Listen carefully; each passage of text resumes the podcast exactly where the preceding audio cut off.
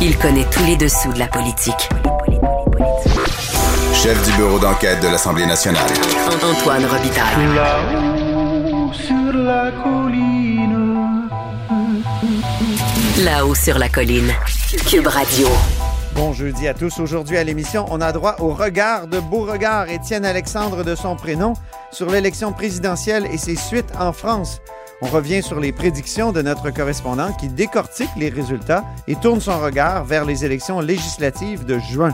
Après avoir donné un coup à droite au premier tour et un coup à gauche pour séduire les électeurs de Mélenchon au deuxième, voilà qu'Emmanuel Macron semble vouloir donner un autre coup, à droite celui-là, avant les premiers tours des législatives.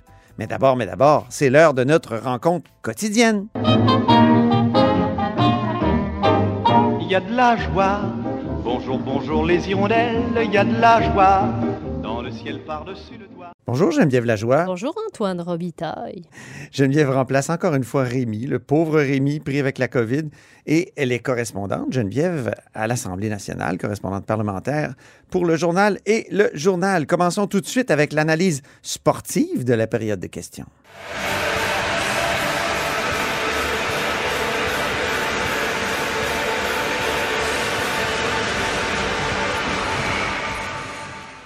Les plus connaisseurs auront reconnu la musique du CF Montréal quand il compte un but. Oui. Ben voi- voilà. On modifie un peu la formule aujourd'hui. Pourquoi?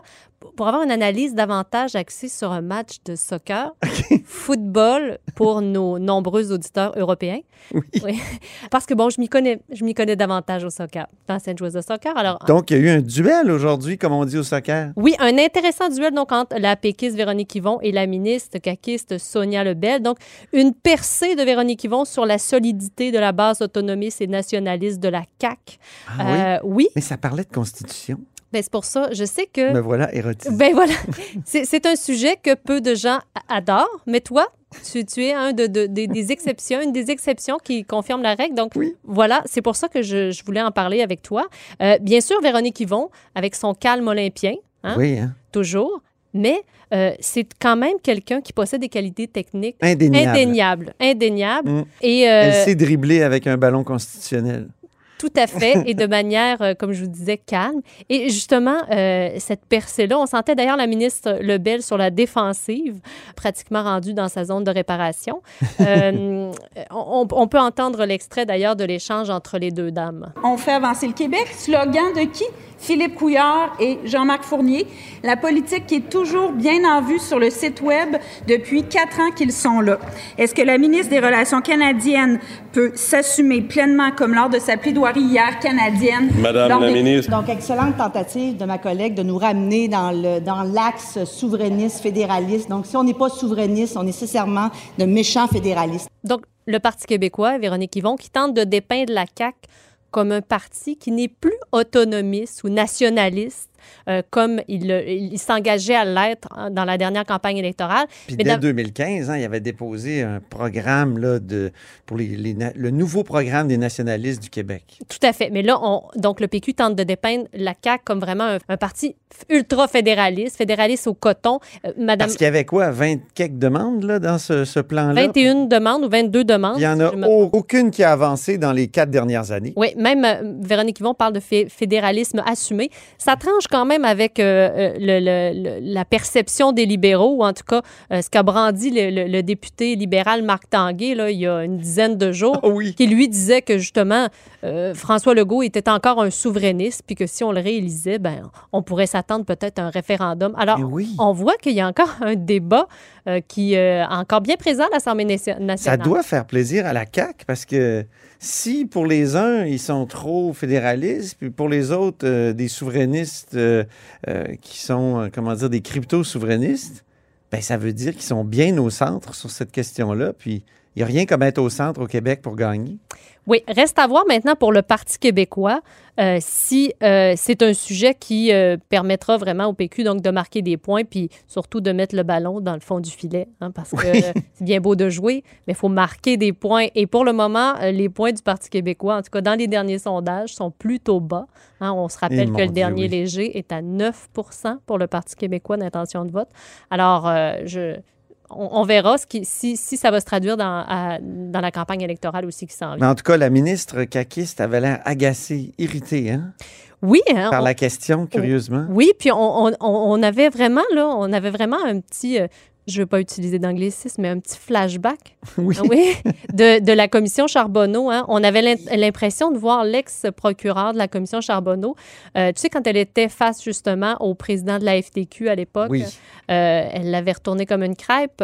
Euh, et puis là, on, on avait vraiment l'impression qu'elle était, était très agressive, très déterminée. Elle a rappelé quand même qu'il y a plein d'accords qui ont été faits avec le fédéral. Bon, c'est pas des accords qui étaient promis dans le fameux plan pour les, nationalistes. Ça, Véronique Yvon a raison là-dessus. Mais il y a eu des choses comme le 6 milliards pour les euh, garderies. Et là, elle a dit, haha, hein, c'est c'est bon ça, c'est sans condition. Oui, mais c'est sûr que Véronique Yvon parlait du, du fédéralisme déjà de correspondance sous Philippe Couillard. Oui. Et, et même Parce qu'il la- envoyait des lettres. Et il envoyait des lettres. Au moins, Jean-Marc Fournier, dit- dit-elle, envoyait des lettres. Madame Lebel, elle, a admis au crédit hier qu'elle n'avait même pas envoyé de lettres, notamment pour les questions euh, sur l'immigration. Euh, Madame Lebel a répondu ce matin qu'elle, maintenant, elle était à l'ère du texto. oui, du texte. Alors, euh, ça se fait plus par lettre maintenant, ça se fait par texto. Et elle parle à son homologue, M. Leblanc, par texto. Mais c'était un bel échange. C'était un échange intéressant. Tout à fait. Chronique forestière, maintenant, on sort de la période de questions.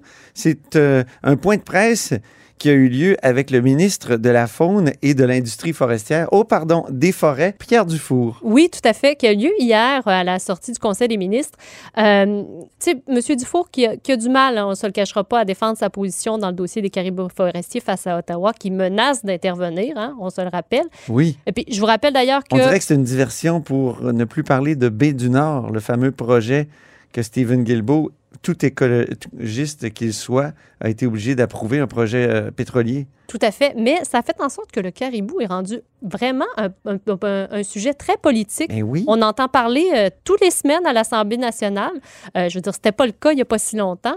Euh, mais donc, je vous rappelle que tout récemment, à l'au- à- juste avant les fêtes, le gouvernement Legault a repoussé le dépôt de son plan pour protéger cette espèce menacée, préférant la création d'une comi- d'une commission, là, une commission euh, pour Mhm. entendre les gens sur le terrain qui se Ah oui, promènent une un autre peu. commission. Exactement. Et, et donc, on- a un petit extrait justement du ministre euh, euh, hier qui nous parlait de, de cette commission-là. Et écoutez bien là, ce qu'il nous a brandi comme, comme épouvantail.